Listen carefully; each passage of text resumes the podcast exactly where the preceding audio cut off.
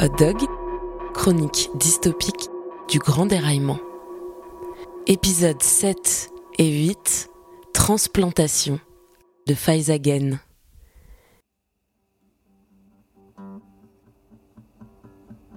Si ton foie était dysfonctionnel, qu'il pourrissait, menacé d'imploser à tout instant et que ça t'empêchait de vivre comme les autres, si tout ça t'obligeait à faire des séances d'hémodialyse deux fois la semaine dans un hôpital au budget amaigri, si tu souffrais en pleurer constamment et que t'avais un mal de chien, et puis qu'un jour on te proposait une greffe, même avec un faible taux de réussite, même avec une possibilité importante de rejet, même si on t'informait du risque non négligeable d'en crever, est-ce que tu tenterais le coup?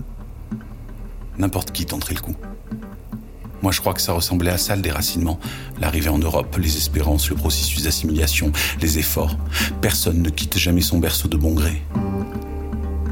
Et s'intégrer ici, ça ressemblait à une grève du foie qui ne prend pas, à un rejet violent.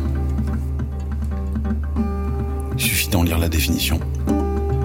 Le rejet de greffe correspond à la destruction du greffon, transplanté dans un organisme, du fait d'une réponse immunitaire dirigée contre lui l'élément étranger est perçu comme un intrus et donc une menace. Alors les défenses de l'organisme réagissent. Après tout, c'était prévisible. Je regarde ma peau et celle de mon père. Nos cuirs n'étaient pas faits pour cette vie-là. Et on l'a toujours su au fond.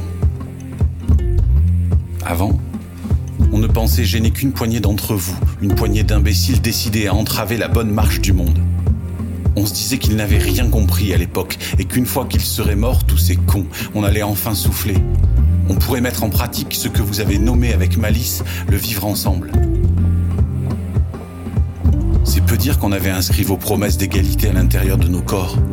On s'était imaginé qu'après les errances de la première génération, ce serait la terre promise pour nous.